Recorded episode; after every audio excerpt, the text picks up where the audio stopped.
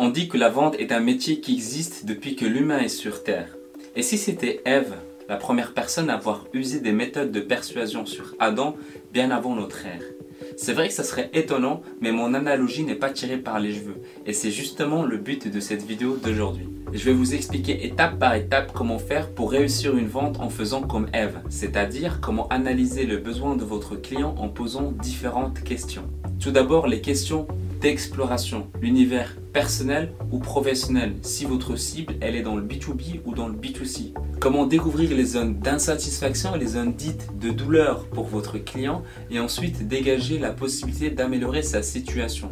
Comment combler l'envie de votre client? Après avoir validé les besoins de notre client, on verra enfin comment lui fournir le produit adéquat et comment obtenir un engagement qui augmentera fortement vos chances de conclure la vente. Bonjour, ici Mehdi Lariani et bienvenue dans le podcast L'Art de Convaincre, l'émission qui vous apprend à comment communiquer et vendre efficacement. Chaque semaine, nous verrons comment améliorer nos rapports avec les autres, mieux les comprendre et s'entendre avec eux afin d'avoir plus d'influence. Pensez à vous abonner pour rester informé sur la sortie des prochains épisodes. Quel est le rapport entre Eve et les techniques de vente? C'est simple. Eve signifie exploration, validation, C'est en lisant le livre Vendeur d'élite de Michael Aguiar qui aborde cette méthode Eve que je me suis dit qu'il existe un point commun entre cette méthode et celle qui a convaincu Adam de manger le fruit de l'arbre défendu et qui a très bien réussi, mériterait une analyse approfondie. Vous allez voir où je veux en venir à la fin de cette vidéo. Commençons par la première étape qui est les questions d'exploration. Les questions d'exploration ont pour but de bien comprendre votre prospect ainsi que sa situation bien connaître ses soucis et ses préoccupations. Tout ça dans le but de savoir ses objectifs d'amélioration. C'est même plus un texte, c'est devenu de la poésie. En fait, à quoi ils servent les questions d'exploration? Ils servent à cinq choses. Premièrement, à connaître le contexte général de votre prospect, c'est-à-dire se demander qui est le client et qu'est-ce qu'il fait. Deuxièmement, à connaître le contexte particulier de votre prospect par rapport aux produits ou services que vous vendez, c'est-à-dire comment il va vos produits, qu'est-ce qu'il utilise comme équivalent et pourquoi ce choix. Troisièmement, à obtenir des résultats, qu'ils soient quantitatifs ou qualitatifs, ça permet d'avoir des chiffres précis à propos de votre prospect. Quatrièmement, quelles sont ses convictions ou croyances installées qu'il s'est peut-être lui-même créées en allant se renseigner. Et enfin, cinquièmement, quelle est sa vision d'avenir? Qu'est-ce qu'il aimerait faire? Qu'est-ce qu'il poursuit comme objectif? Et qu'est-ce qu'il souhaite ne plus avoir à faire? Avant d'aborder des exemples de questions pour la partie exploration, il faut savoir qu'il existe deux grandes catégories de questions. Les questions factuelles et les questions de motivation. Les questions factuelles permettent d'avoir des données précises parce que les questions seront plus axées sur le moment présent, principalement basées sur un monde rationnel. Voici un exemple de question. Vous avez réalisé quel chiffre d'affaires l'année dernière? Qui prend la décision finale de passer ou non la commande? Vous êtes combien dans l'entreprise? Pourquoi choisir cette marque et pas une autre? Le but est d'obtenir un maximum d'informations qui vont nous être nécessaires à la suite de l'entretien.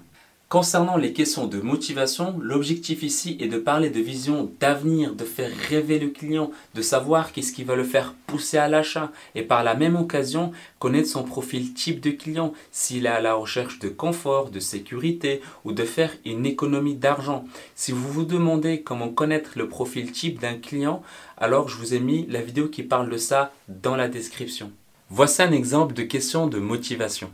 Qu'est-ce qui est important pour vous dans le choix de ce produit? Quelle est votre stratégie de communication sur les réseaux sociaux? Pourquoi les clients vous choisissent vous plutôt que vos concurrents? Qu'attendez-vous d'une banque?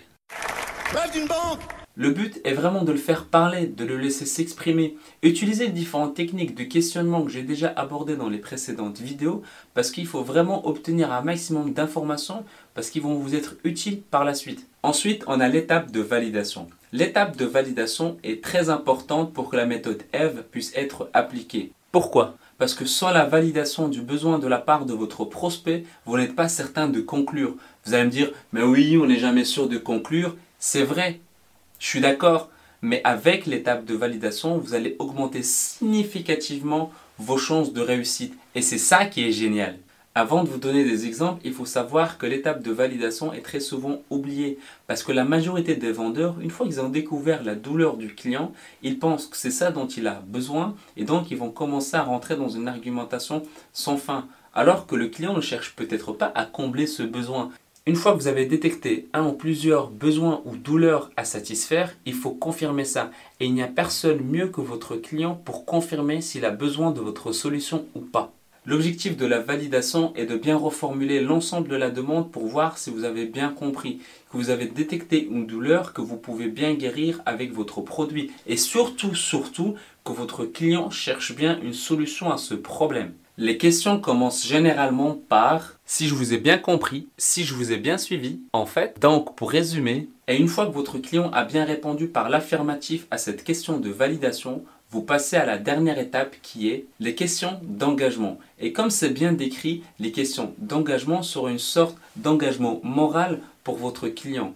Une fois que votre client aura répondu une fois de plus par l'affirmatif, il sera beaucoup plus apte à écouter votre argumentaire et augmenter grandement vos chances de signer. Les étapes de validation et d'engagement seront comme une cascade de oui qui sera le sujet d'une prochaine vidéo. Mais en gros, plus votre client va dire oui avant et plus il va être beaucoup plus ouvert à vous écouter et augmenter grandement vos chances de conclure. Les questions d'engagement, je les appelle aussi les questions magiques parce qu'elles peuvent être tellement puissantes qu'une fois posées, votre client aura du mal à faire marche arrière et aura l'impression d'avoir déjà signé un contrat moral avec vous si vous lui proposez la solution adéquate. Voici quelques exemples. Si vous pouvez avoir une offre adaptée à vos besoins tout en diminuant votre facture, cela serait une bonne chose pour vous en gros, ça dit, si je vous apporte une solution, est-ce que vous la prenez? Une fois que le client aura répondu par l'affirmatif à ces questions, alors vous pouvez commencer à argumenter votre produit tout en vous basant sur les points essentiels que le prospect aura cités, à adapter votre discours à son profil et à sa manière de communiquer. Et oui, il existe différentes méthodes de communication, mais ça, ça sera le sujet d'une autre vidéo à part entière. En conclusion, la méthode F peut être tellement puissante si elle est bien utilisée. Et franchement, il suffit juste d'analyser les discours que vous faites déjà, changer peut-être quelques mots, quelques cheminements de phrases, et vous allez pouvoir la mettre en pratique très très facilement. Si je dois faire un petit scénario de comment Ève a convaincu Adam à partir de ce que je viens de dire, je dirais qu'elle a fait ça en trois étapes qui seront le résumé de cette vidéo. En résumé, Premièrement, savoir qui est en face de vous. Poser plus de questions afin de mieux le cerner et de comprendre ses besoins. Est-ce qu'il a envie de manger la pomme? Est-ce qu'il n'a pas envie par peur du goût ou par peur tout simplement. Et s'il y a une peur, alors comment l'apprivoiser et s'en débarrasser? Deuxièmement, savoir s'il a réellement faim. Et si c'est le cas, est-ce qu'il mangerait bien une pomme? Et si c'est une pomme, est-ce que ça sera celle d'un arbre défendu? Ça veut dire, est-ce qu'il cherche réellement une solution à ses besoins? Si oui, quels besoins en particulier? Et enfin, troisièmement, si vous lui offrez votre produit tout en le rassurant sur les risques à prendre, parce que vous lui avez fait comprendre à l'étape 1 que ses inquiétudes sont infondées, est-ce que malgré tout ça, il mangerait bien votre pomme? Et s'il répond par oui, alors il suffit de lui tendre votre argumentaire. Si vous avez envie d'augmenter vos ventes, de vendre davantage parce que peut-être vous êtes bloqué, vous ne savez pas ce qu'il faut faire, comment il faut faire pour communiquer avec votre client, comment comprendre ses besoins, sachez que je vous ai préparé un guide qui détaille tout le processus de vente à partir de la base que vous pouvez télécharger directement dans le lien que j'ai mis dans la description. L'épisode touche à sa fin, alors abonnez-vous si ce n'est pas encore fait. Si vous appréciez ce podcast, le meilleur moyen de me remercier est de mettre 5 étoiles sur iTunes pour qu'il puisse être mis en avant. Quant à moi, je vous dis à la semaine prochaine pour un nouvel épisode.